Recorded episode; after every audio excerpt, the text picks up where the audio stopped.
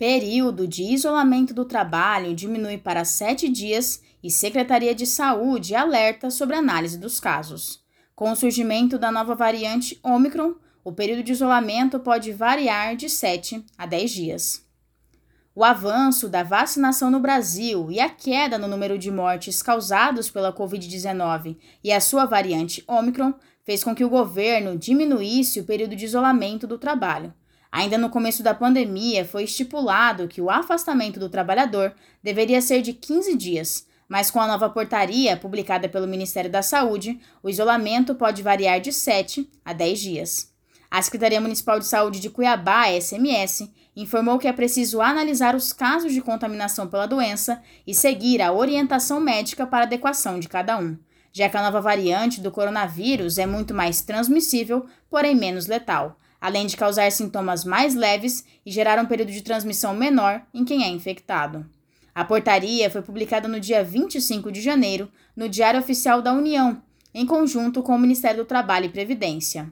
Ela determina que o período de afastamento seja obrigatoriamente de 10 dias, podendo ser reduzido para 7 caso o funcionário apresente resultado negativo em teste de Covid, feito por método molecular, RT-PCR, ou teste de antígeno a partir do quinto dia após o contato. A redução também vale para os casos suspeitos, desde que o trabalhador não apresente febre há 24 horas e com a melhora dos sintomas respiratórios.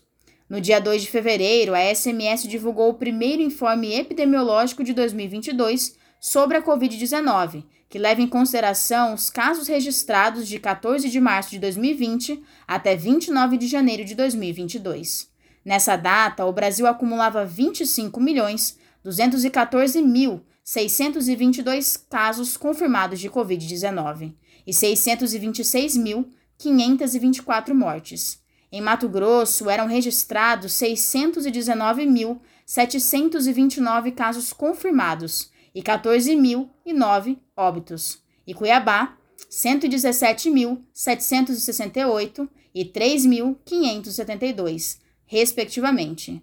Diante da diminuição dos casos e a possibilidade de variação entre os períodos de isolamento, a gerente de vigilância epidemiológica, Flávia Guimarães, diz que o retorno ao trabalho presencial só deve ocorrer após o término dos sintomas.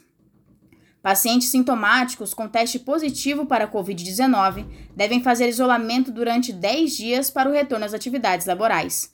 Caso ainda apresente sintomas após este período, deverá resguardar-se e orientar-se com seu médico, retornando às atividades quando não tiver mais sintomas. Para aqueles que testaram positivo, mas não tiveram sintomas, o isolamento deve ser de sete dias, podendo retornar às atividades no oitavo dia. Esclarece.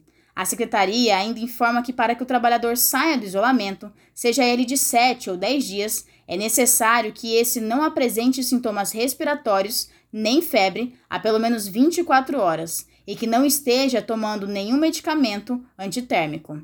Além do período de afastamento, também surgem algumas dúvidas sobre a diferença entre o isolamento e a licença médica e a realização de home office estando contaminado com o coronavírus.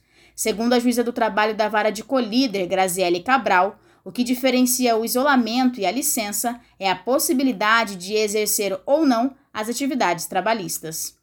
O isolamento é o período em que o funcionário vai ficar afastado do ambiente de trabalho, mas ele não tem sintomas e nem atestado médico que diga que ele não pode exercer as suas tarefas por estar infectado pela Covid.